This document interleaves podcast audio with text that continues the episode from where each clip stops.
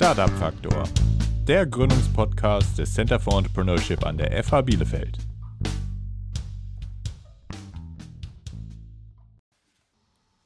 Ja, hallo alle zusammen und herzlich willkommen zu einer neuen Folge vom Startup Faktor. Mein Name ist Lukas Gavor äh, vom Center for Entrepreneurship. Ich sitze heute wieder mit meinem Kollegen Nikolas Rolf äh, zusammen. Nikolas, sag Hallo. Hallo zusammen. Und äh, Ziel dieser Podcast-Folge ist es, den Zuhörerinnen und Zuhörern einen kurzen Einblick in die Arbeitsorganisation und Wirkungsweise des Projektträgers Jülich zu verschaffen. Der PTJ ist der Projektträger schlechthin, wenn es um Gründung und Technologietransfer geht. Wir haben heute Ralf Dolk vom Projektträger Jülich zu Gast. Herr Dolk, vielen Dank, dass Sie heute da sind. Der Projektträger ja. ähm, beschäftigt sich mit den Förderprogrammen Exist Gründerstipendium, Exist Forschungstransfer, Exist Potenziale sowie also EFRE-Programme wie Startup Transfer und viele weitere. Und die Zuhörerinnen und Zuhörer interessiert es hier vor allem, äh, was der Projektträger eigentlich ist, welche Tätigkeiten er konkret übernimmt und welche, welche Persönlichkeiten ähm, dort hinter den Förderlinien und Anträgen stehen. Ähm, Herr Dolk, Sie sind ähm, Fachbereichsleiter im äh, Bereich GT4 Gründungskultur. Und ähm, ich kann mich erinnern, dass Sie selbst auch ein IT-Unternehmen gegründet haben und natürlich eigene Erfahrung daraus in Ihre Arbeit mit reinbringen. Könnten Sie ein wenig von sich selbst erzählen? Was haben Sie studiert? Wie sah Ihre Ausgründung aus und äh, wie sind Sie zum Projektträger gekommen? Ja, gern. Ja, viele Fragen äh, könnte man jetzt ewig lange ausführen, aber ich versuche es mal ein bisschen knapp zu halten. Also, Ralf Dolk ist der Name, bin jetzt mittlerweile äh, doch schon über 40, ähm, habe ursprünglich mal Betriebswirtschaftslehre und äh, einen Master in Umweltinformatik gemacht. Bin quasi auch so eine hybride Person, was den fachlichen Hintergrund anbelangt. Ähm, Fachbereichsleiter Access Gründungskultur, deswegen so explizit Gründungskultur, weil wir genauso wie das Programm in den vergangenen Jahren doch recht stark gewachsen sind. Äh, dem einen oder anderen ist auch bekannt, Access besteht aus den drei Säulen Gründungskultur, Gründerstipendium und Forschungstransfer. Insofern sind wir jetzt auch in drei Bereichen äh, tätig. Und ich verantworte im Prinzip diese Basissäule Gründungskultur. Das heißt, den Aufbau und die Strukturen, die Gründerinnen und Gründern zur Verfügung stehen, um sich mit ihren Ideen qualifizieren und unterstützen zu lassen. Daneben äh, habe ich noch weitere Themen ähm, im Portfolio beziehungsweise im Fachbereich. Das äh, betrifft insbesondere die Themen alles rund um IT, was die Digitalisierung selber beim Projektträger äh, anbelangt, aber auch äh, jetzt aktuell den Schwerpunkt Aufbau von KI-Zentren um äh, diesbezüglich wieder Deutschland auf ein ja, marktfähiges Niveau zu heben, muss man ja fast sagen.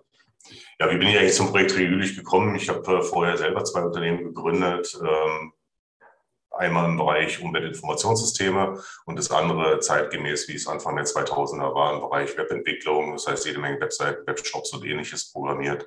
Das war auch ganz auskömmlich, aber irgendwann sollte man sich dann schon fokussieren. Ähm, dann habe ich selber wieder in verschiedenen Startups gearbeitet ähm, und habe dann nach einer ja, vermehrten Umbruchssituation einfach nach einer Neuorientierung gesucht, muss man ganz deutlich so sagen. Und äh, bin dann durch Zufall an meinen jetzigen Kollegen Dietrich Hoffmann gekommen, der mir so erzählt hat vom Aufbau dieses Exist-Programms. Ja damals alles auch ganz klein gewesen. Ähm, und das fand ich eine spannende neue Herausforderung, äh, mal auf die andere Seite zu gehen, weil die Gründung vorher und damals gab es nicht so ähm, substanzielle Fördermöglichkeiten, wie es aktuell äh, die Möglichkeit, Möglichkeiten gibt für die Startups. Insofern war das schon ein spannender Punkt, mhm. der mich nach wie vor reizt, mhm. würde ich sagen. Und seit 2015 bin ich mittlerweile schon Fachpreisleiter und ähm, ja, freue mich auch weiterhin, dem Programm beizuwohnen und auch das Team weiter wachsen zu sehen. Mhm. Was würden Sie sagen, was muss man so an Fähigkeiten mitbringen, um beim PTJ oder bei Ihnen im Gründungsbereich arbeiten zu können? Ein gewisses Maß an Demut, weil man natürlich irgendwie sieht, wie viele Unternehmen wachsen und gedeihen auf der einen Seite, auf der anderen Seite auch ein Stück weit Ausdauer, weil wir wissen, dass alle Hochschulen und äh, politische Rahmenbedingungen sind nicht so schnell umgesetzt oder geändert, wie man das gerne hätte. Das heißt, die Agilität der, der Startups selber hätten wir auch gern bei der Umsetzung solcher Programme. Insofern versuchen wir da schon einen Spagat hinzubekommen zwischen den rechtlichen Anforderungen, die nun einfach mal gegeben sind, und der Anforderung der Startups äh, im Hinblick auf Agilität. In erster Linie braucht man, denke ich, eine Affinität zu dem Gründungsthema. Ohne dem geht es, mhm. glaube ich, nicht, weil man muss sich auf die Agilität und auf die Frechheit manchmal auch der Startups halt einstellen können. Das ist ja das Schöne daran in dem Thema im Vergleich zu anderen Förderprogrammen. Und natürlich auch Gründungsexpertise, zumindest was unsere wissenschaftlichen Mitarbeiterinnen und Mitarbeiter anbelangt, damit man diese natürlich dann auch adäquat beraten kann. Und nicht zu vergessen, wir haben alle eine gewisse Fachexpertise, sei es Informatik, sei es Physik, sei es Biologie etc. Aber man ist natürlich nicht in seinem spezifischen Themenfeld nur tätig und muss daher so ein bisschen generalistisch zum einen das fachliche Know-how mitbringen, aber insbesondere natürlich das Know-how im Hinblick auf Geschäftsmodellentwicklung, Markenwettbewerbsanalyse etc. pp. Mhm. Das kann man äh, nur bedingt lernen. Da muss man, denke ich, eine große Offenheit mitbringen für das Thema und auch den Willen, sich kontinuierlich weiterzubilden und weiterzuentwickeln. Mhm. Ja, vielen Dank für diese Einblicke. Ähm, was würden Sie sagen, wie viele Exist-Gründerstipendiumsanträge kriegen Sie so pro Woche, pro Monat? Gibt es da Phasen, wo es dann mehr wird? Zum, zum ähm, Jahresende, wir brauchen noch eine Finanzierung und da wird dort schnell ein Antrag gestellt. Also Gott sei Dank haben wir gar keine so großen Wellen, muss man mhm. wirklich sagen. Also wir haben pro Jahr 350 bis 400 Anträge im Gründerstipendium, 140, 150 äh, im Exist-Forschungstransfer. Mhm. Gründerstipendium verteilt sich oder nivelliert sich relativ gut aus über das Jahr. Also da gibt es eigentlich keine Peaks. Was man schon sagen kann, dass äh, zur Corona-Zeit, als die äh, ersten Lockdowns waren, dann doch mit einem Versatz von zwei, drei Monaten deutlich mehr Anträge kamen, weil man halt gesehen hat, okay, die Teams oder die Gründerinnen und Gründer sitzen zu Hause.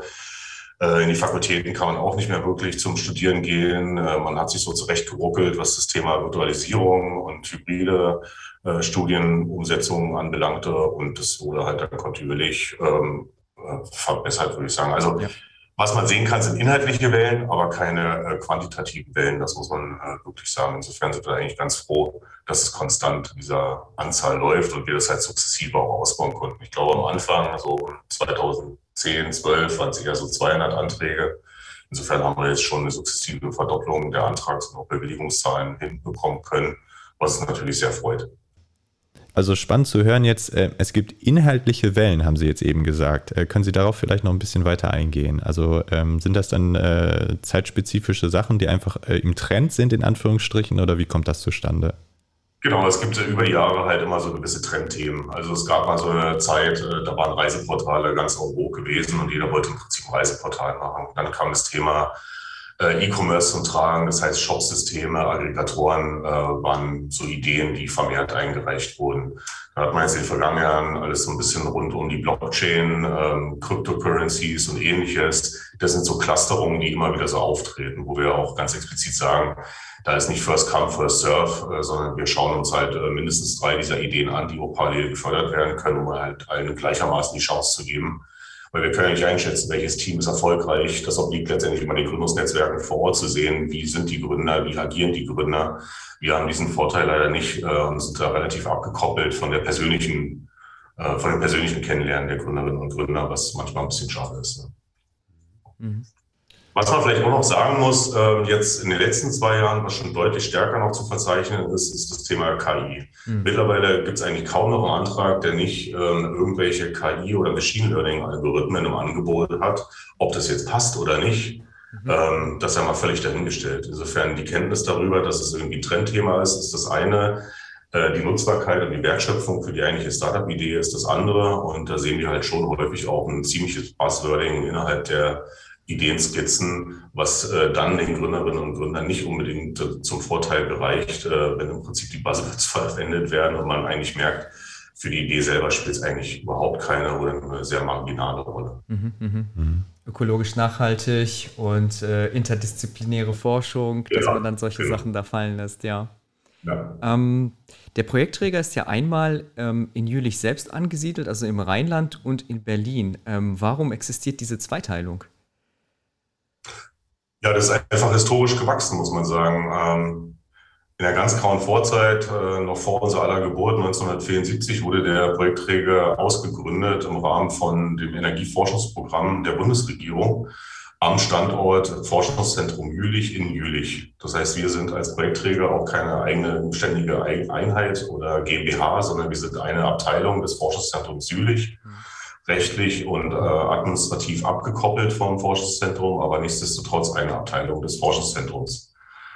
Und äh, nach der Wende letztendlich und auch des Umzugs der Regierung nach Berlin äh, war es dann naheliegend, auch in Berlin einen Standort aufzumachen und weiterhin natürlich die Nähe zu den Ministerien aufrechtzuerhalten. Jülich und Bonn war jetzt nicht so weit auseinander und jetzt in Berlin logischerweise auch nicht. Und insofern haben wir jetzt in den letzten 20 Jahren auch ein sehr starkes Wachstum am Standort Berlin verzeichnen können. Aber wir sind nicht nur in Jülich und in äh, Berlin vertreten, sondern auch in Rostock-Warnemünde mit allen Themen rund um die Meeresforschung ähm, und Windenergie ist dort auch noch ein großes Thema. Und auch in Bonn gibt es noch eine kleinere Geschäftsstelle, die verschiedene Themen bearbeitet. Also insgesamt mittlerweile an vier Standorten, wobei allerdings Jülich und Berlin die beiden größten sind mit mhm, mhm. gut 500 Mitarbeitenden ähm, jeweils.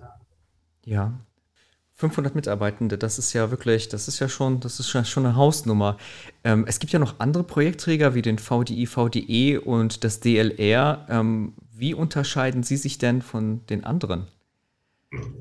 Noch kleine Korrektur. Also es sind nicht 500 Mitarbeiter insgesamt, sondern also insgesamt bei Projektträger arbeiten jetzt 1500 äh, Personen. Also so. ausschließlich im mhm. Projektfördergeschäft. Mhm, mhm. Die 500 äh, Mitarbeitenden sind am Standort jeweils in Jülich und nochmal in Berlin und die anderen verteilen sich auf die anderen äh, beiden Standorte noch. Also insgesamt ist ein Riesenteam, was mittlerweile in allen Themen für die Bund, Länder und EU arbeitet. Der Unterschied zu den anderen Projektträgern, ja, letztendlich wurde auch zur Jahrtausendwende das Thema Wettbewerb zwischen den Projektträgern äh, von der Bundesregierung adressiert. Und äh, wie es im Wettbewerb so ist, gibt es halt verschiedene Anbieter. Und der VDI, VDET, VDITZ, äh, DLR sind halt letztendlich alles Ausgründungen beziehungsweise dann auch äh, Abteilungen der jeweiligen Mutterorganisation, die sich dem Projektfördergeschäft letztendlich verschrieben haben und dort äh, Anbieter sind. Der größte Unterschied ist eigentlich im Wesentlichen die Gesellschaftsform, wenn man so will, mhm. und äh, letztendlich der Fokus. Ne? Also DLR ist naheliegend, dort äh, sind, werden alle Förderprogramme im Wesentlichen betreut, die sich irgendwo rund um Luft- und Raumfahrt beschäftigen. Der Projektträger Jülich selber ist ein ziemlicher Generalist. Der VDI, VDET hat schon einen sehr starken IT-Fokus, macht aber auch noch äh, Privatgeschäft. Aber so ganz grundsätzlich müsste man wirklich tiefer eintauchen ähm, in die Details der einzelnen Projektträger. Fakt ist, dass DLR, VDI, VDET und PDJ die drei größten deutschlandweit sind, die Projektfördergeschäft machen. Mhm, mhm. Ja, vielen Dank für die Einblicke. Also durch die Erfahrungen aus den Antragstellungen merkt man ja, dass der PTJ über eine enorme Fachexpertise verfügt. Und ähm, bei der Antragseinreichung holen Sie ja auch noch zusätzliche Fachexpertise von außen dazu. Und wie schaffen Sie es denn, diese Fachexpertise sozusagen vorrätig zu haben durch externe Gutachter? Wie funktioniert denn da der Prozess?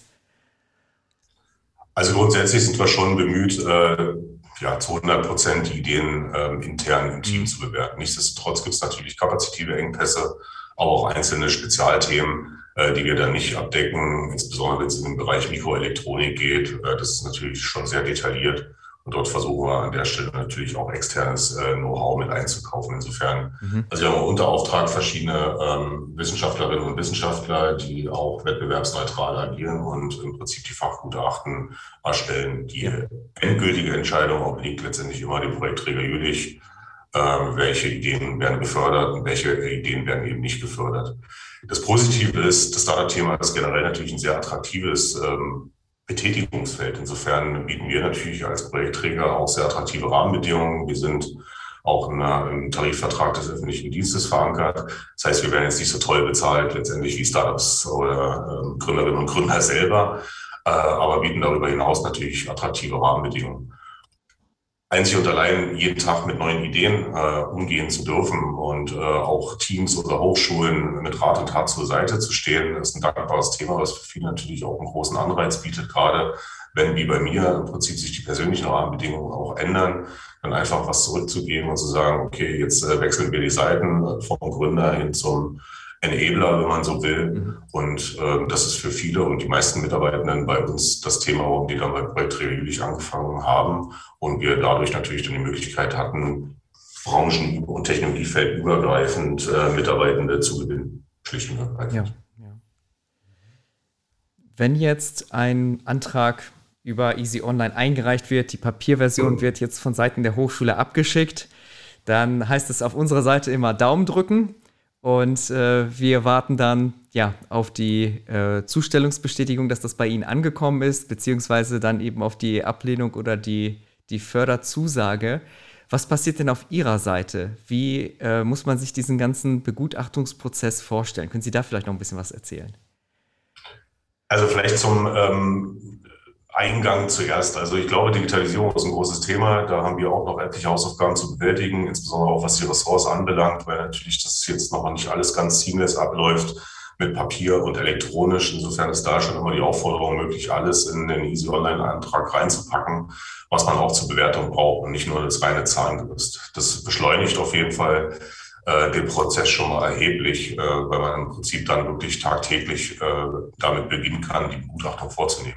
Momentan warten wir halt immer auf das Papier, äh, mhm. weil letztendlich nicht alle Unterlagen eingereicht werden, was sehr schade ist. Insofern ist es dann up to you, äh, letztendlich die Unterlagen auch entsprechend einzureichen. Danach ist es eigentlich relativ profan.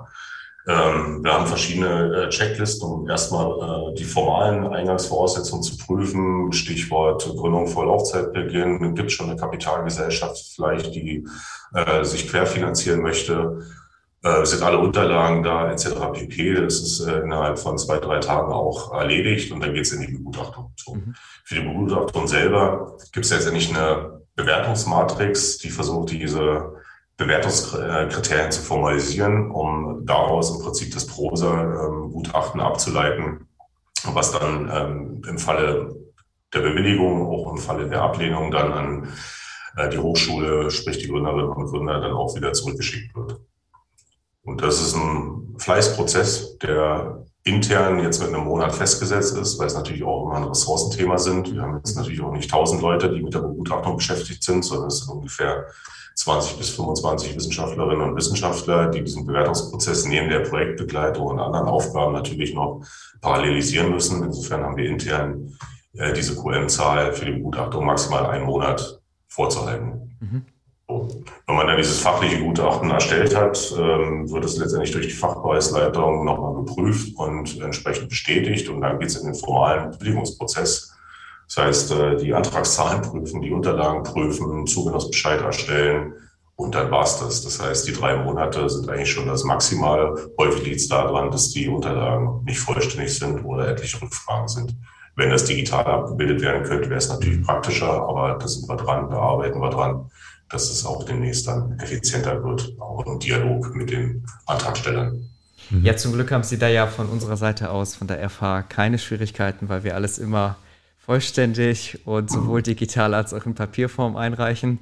Ähm, Nikolas, bitte. Äh, ich hätte tatsächlich noch eine Frage äh, nach diesem charmanten Ausblick oder Einblick in die äh, Geschäfte der FH.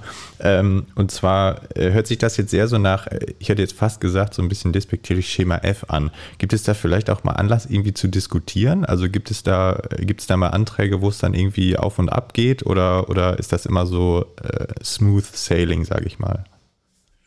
Also in der Tat, vielleicht sollte man noch mal ein bisschen differenzieren. Das eben geschilderte betrifft insbesondere natürlich das Gründerstipendium. Das ist das Massenprogramm, äh, das Breitenprogramm, wo wir versuchen auch wirklich breitbandig, eher nach dem Motto Spray and Pray, versuchen Ideen äh, zu unterstützen. Das heißt, da ist der Prozess relativ schnell. Und Schema F, ja, Schema F kann man nicht sagen, weil jedes Ideenpapier natürlich sich unterscheidet von dem anderen.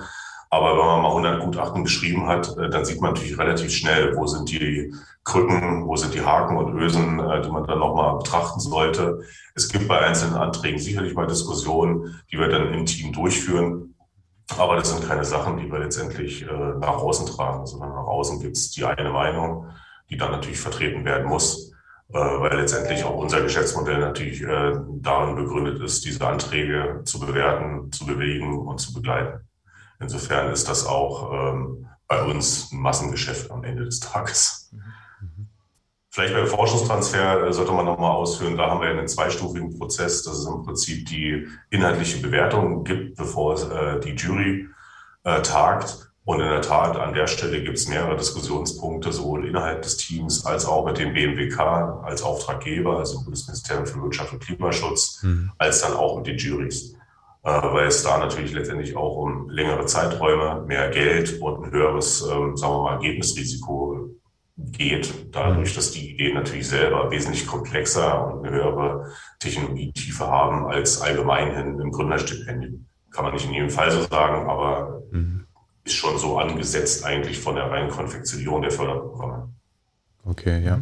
Dann kann man das vielleicht auch ein bisschen, ein bisschen äh, klarer noch nachvollziehen, warum es wirklich da um 1500 Mitarbeitende geht. Ne? Also es ist ja, es ist, Sie haben jetzt eben gesagt, Zahlengeschäft so, also jetzt so langsam kriegt man da überhaupt so ein, so ein, ja, so ein Verständnis mal für, was da wirklich tagtäglich bei Ihnen, bei Ihnen abgeht. Aus Ihrer Erfahrung jetzt, ich meine, Sie, Sie waren Gründer, Sie haben das eingangs erzählt, Sie sind jetzt in der, in der Funktion da beim PTJ. Was würden Sie denn dem Team raten? Ähm, wie sollte es damit umgehen, wenn es tatsächlich so eine finale Ablehnung erhält? Immer in Diskussion gehen.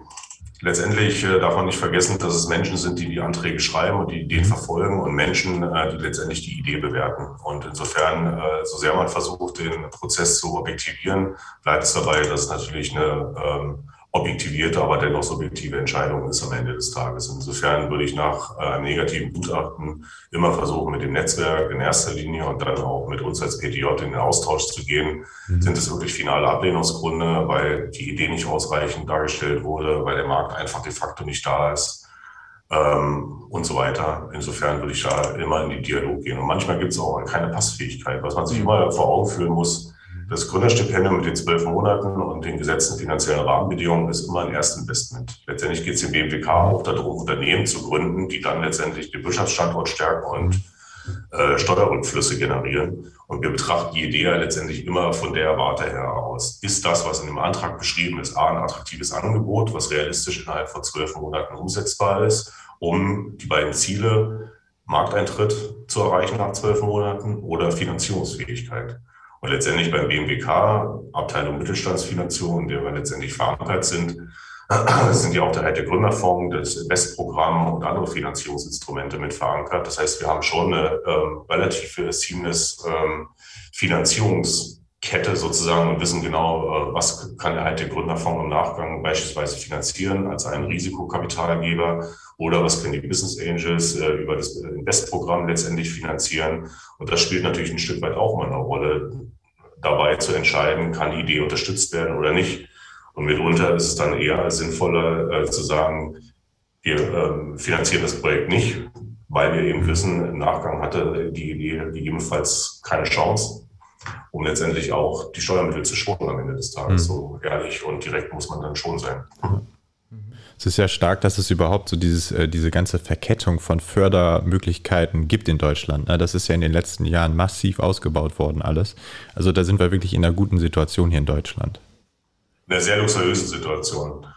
Ähm, auch europaweit ist es relativ einmalig, was die Finanzierungssituation für Startups anbelangt. Es gibt genug Kritik, teils auch rechtliche Kritik an öffentlichen ähm, Förderprogrammen, aber am Ende des Tages sind wir Europa, aber auch weltweit fast einmalig mit dem Finanzierungsinstrumentarium, was wir hier anbieten. Die EU äh, baut dort zunehmend auch Instrumentarien auf, um Gründerinnen und Gründer, aber auch Startups direkt zu unterstützen, was sehr positiv ist.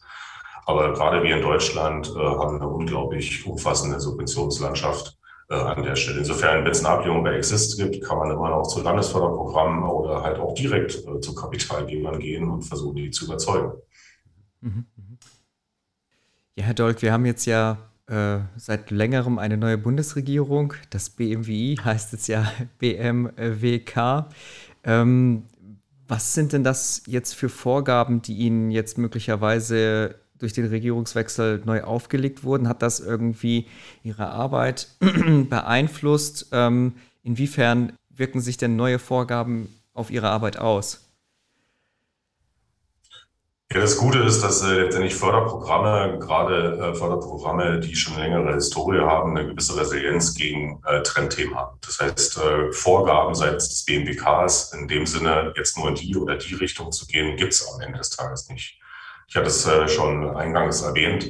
Letztendlich geht es dem BMWK äh, darum, als Ressort mit der Richtlinienkompetenz Unternehmen äh, zu unterstützen bzw. Unternehmensgründung voranzutreiben und ähm, Gründungsunterstützung als dritte Säule neben äh, Forschung und Lehre an den Hochschulen als elementare Säule oder als elementares Ziel zu platzieren. Das sind letztendlich die zentralen Vorgaben. Es gibt keine inhaltlichen Vorgaben. Äh, die gesetzt werden. Aber was natürlich schon äh, immer ein Punkt ist, wir haben jetzt einen grünen äh, Wirtschaftsminister. Insofern ist das Thema Nachhaltigkeit und Diversität jetzt ein Themenkomplex, der natürlich stärker Berücksichtigung findet und finden sollte, letztendlich in den Richtlinien. Insofern sind wir jetzt auch dabei, mit der Veröffentlichung der Startup-Strategie auch diese Themen stärker in den Fokus zu nehmen. Und auch da werden wir in Zukunft neue Instrumente werden anbieten können, um diese Themenfelder stärker zu adressieren. Mhm. Insofern, ja, das sind dann äh, inhaltliche sagen wir, Richtungsgeber, aber keine Vorgabe im Sinne, äh, ihr dürft nur 20 Prozent IT-Vorhaben äh, finanzieren, ihr dürft nur 10 Prozent äh, grüne oder rote Biotechnologie finanzieren, was auch immer. Ja, vielen Dank. Ähm, Herr Dolk, Sie sind ja schon seit einiger Zeit im Gründungs- und Transferbereich aktiv und haben auch einige Strukturförderprogramme wie ähm, die Exist Gründungshochschule und ESC äh, miterlebt, mit aufgebaut. Und äh, es gibt im Raum der RWTH Aachen, in München gibt es die TU, LMU, die sind besonders stark. Berlin ist ein riesiges Gründungsnetzwerk. Ähm, wenn wir uns jetzt ähm, diese Gründungsstrukturen angucken, was würden Sie sagen, welche Veränderungen und Neuerungen gab es so in den letzten zehn Jahren? Was waren so herausragende Trends oder vielleicht Regionen, die neu auf der Landkarte erschienen sind? Also der größte Trend ist letztendlich, dass wir mittlerweile fast eine flächendeckende Abdeckung äh, bundesweit haben, was gründungsunterstützende Strukturen anbelangt. Ähm, als ich 2009, 2010 hier angefangen habe, gab es eine Handvoll an Gründungsnetzwerken, die sich dem Thema Gründungsunterstützung gewidmet haben. Das heißt, ein Gründer damals hat es relativ schwer, qualifizierte äh, Personen zu finden, die sie bei ihrer Ausgründung beraten, geschweige denn an Hochschulen. Insofern, da ist der größte Trend, dass sukzessive alle Hochschulen das als elementares und zentrales Thema für sich begriffen haben, auch im Rahmen der eigenen Profilbildung, weil es für viele Studierende mittlerweile natürlich auch attraktiv ist, an Hochschulen zu gehen, die im Startup-Kontext besonders stark sind. Was zunehmend zu verzeichnen ist, ist in jedem Fall eine Professionalisierung der Gründungsnetzwerke. Und allen voran sind dann natürlich die urbanen Regionen, mhm. Sie haben es angesprochen, Berlin, München, aber auch Hamburg, Köln, Aachen äh, die Vorreiter. Das liegt aber letztendlich an der generellen Attraktivität äh, der Großstädte und äh, urbanen Regionen selber.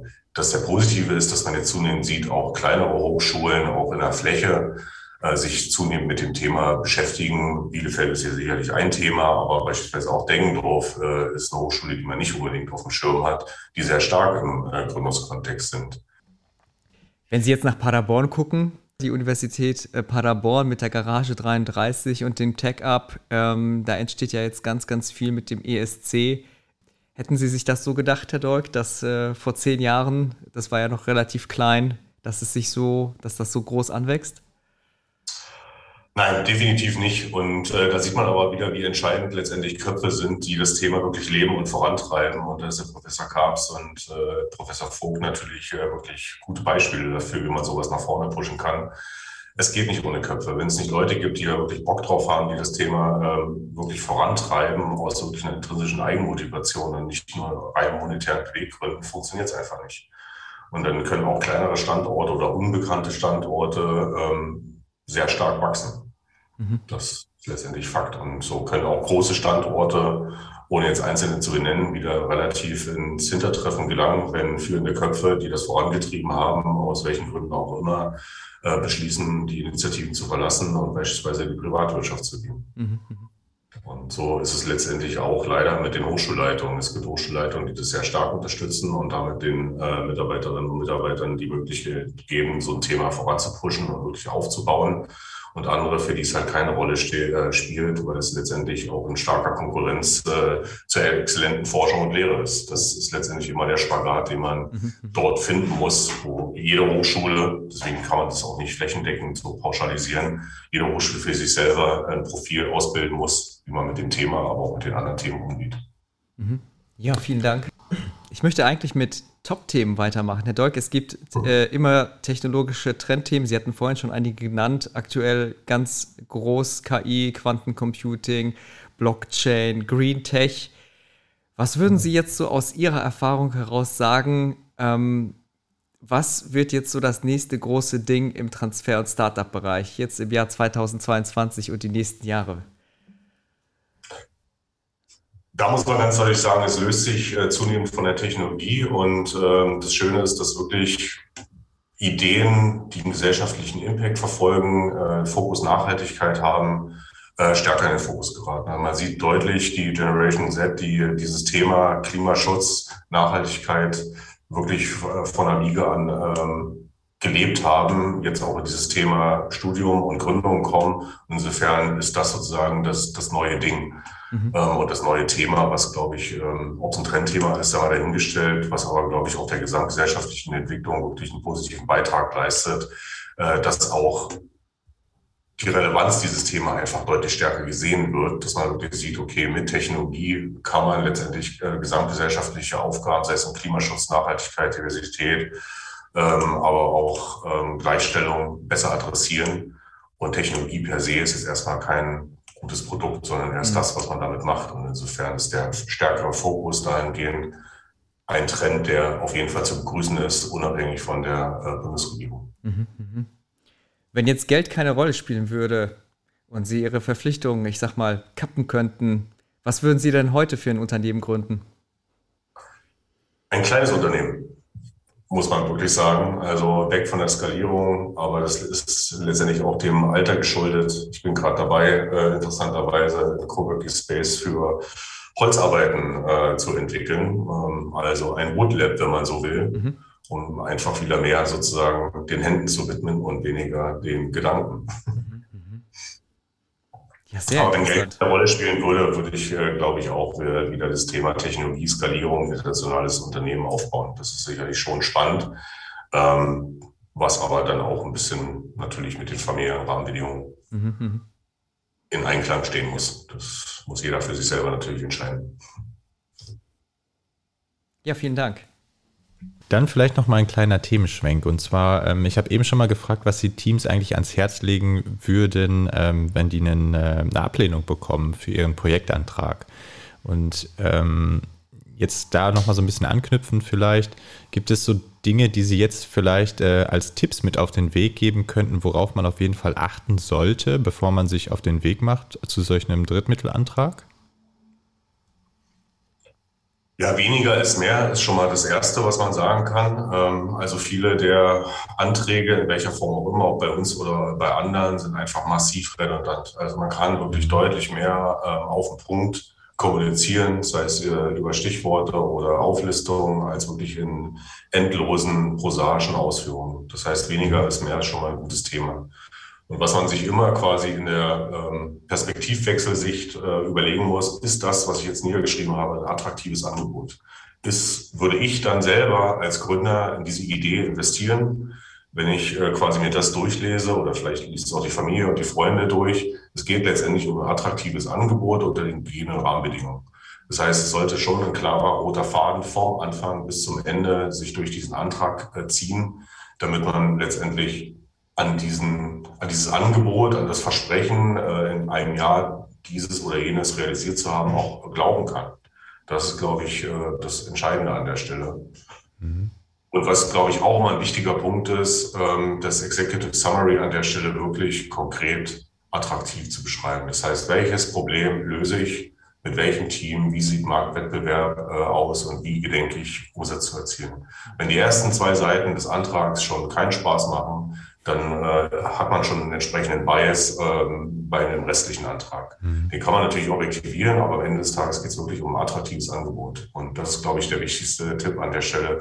Ist das, was ich dort niederschreibe, attraktiv für den Leser oder eben nicht? Und ist der rote Faden erkennbar, weil der natürlich auch einen Einblick äh, gibt, wie die Gedankenwelt der Gründerinnen und Gründer ist ähm, mhm. oder eben nicht. Mhm. Insofern ist das schon mal ein wichtiger Tipp.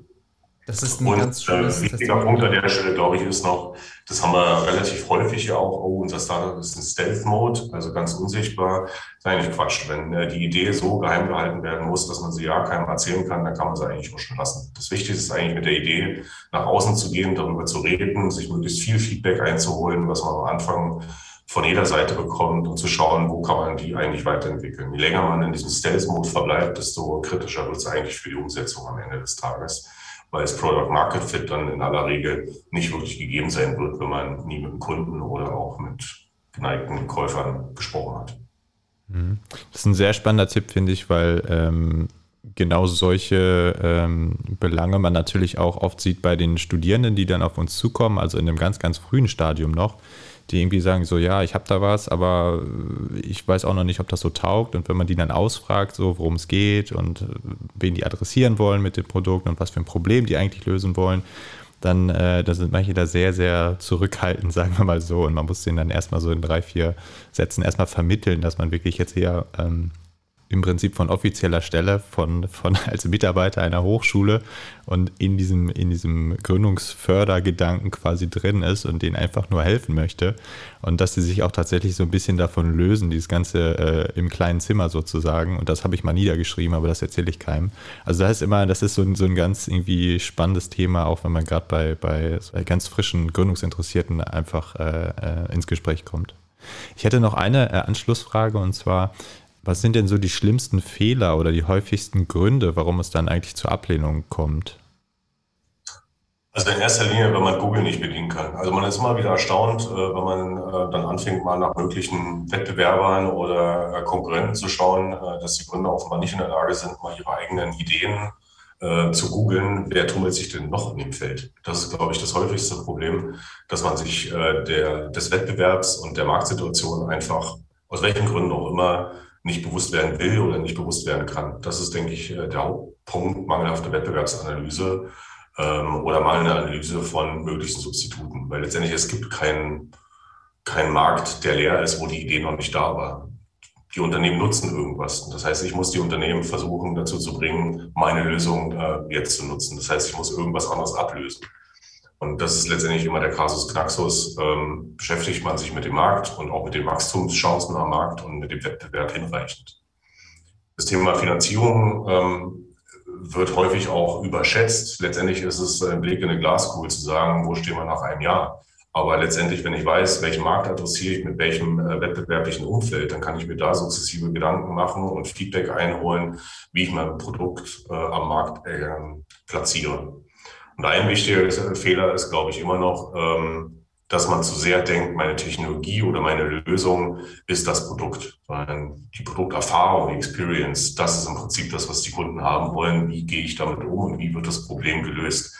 Technologie selber macht noch lange kein Produkt. Und äh, wenn ich zu sehr produktverliebt bin oder technologieverliebt, mhm. äh, werde ich das schlecht quasi am Markt platzieren können. Das sind, glaube ich, äh, die häufigsten Fehler, es deckt sich teilweise mit, mit dem, was wir auch dann tatsächlich so bei den Anträgen drin haben. Ne? Also, dass man den Gründerinnen und Gründern wirklich nochmal auf die Finger haut und sagt so, nehmt euch einen Tag raus und googelt einfach rund um diese Idee, die ihr habt. So äh, die, die typischen, äh, typischen Sprüche auch bei jetzt nicht im, im Kontext von Gründerstipendium und Co., sondern auch im, im Sinne dieser kleinen Ideenskizzen, die wir immer bei uns haben für, den, für das Inkubatorprogramm, was wir da bemühen. Da stehen dann häufig so Sätze wie, ja, äh, Wettbewerb gibt es nicht, weil die Idee ja ganz neu ist. Ja, und ich glaube, das ist so ein bisschen, worauf Sie jetzt eben angespielt haben. Ja, also es, es gibt immer irgendein Pendant oder irgendein Workaround, der jetzt gerade genutzt wird und den man eigentlich dann ersetzen möchte durch was Besseres. Und äh, diese Behauptung sozusagen, die, die alle, alle Viere von sich strecken und sagen so, ja, das ist ganz neu, da gibt es noch nichts, ich habe das gegoogelt. Ich glaube, das ist dann so ein bisschen, worauf Sie hinaus wollten, eben, ja.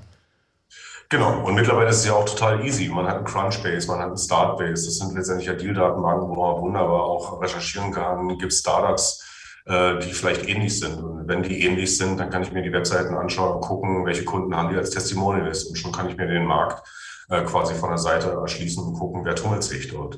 Dann gibt es im Prinzip mittlerweile so viele Startup-Portale, äh, deutsche Startups, die Gründerszene.de, you name it, TechCrunch halt auch wieder an der Stelle, wo man halt recherchieren kann. Insofern haben wir so eine gute Informationslage, dass es eigentlich äh, für das Thema äh, Markt- und Wettbewerbsanalyse keine Ausreden mehr gibt, dass man das nicht durchführen kann.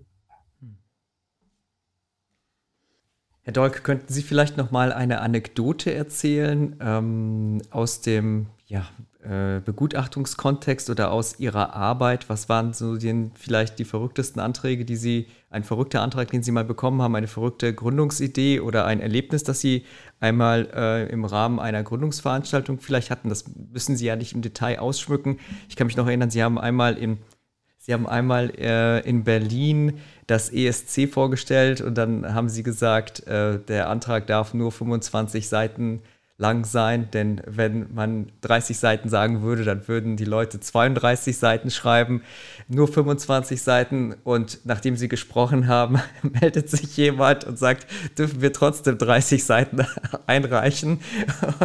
ähm, äh, können Sie vielleicht noch eine, eine Anekdote erzählen, etwas Witziges oder Herausragendes, was, was Ihnen so passiert ist?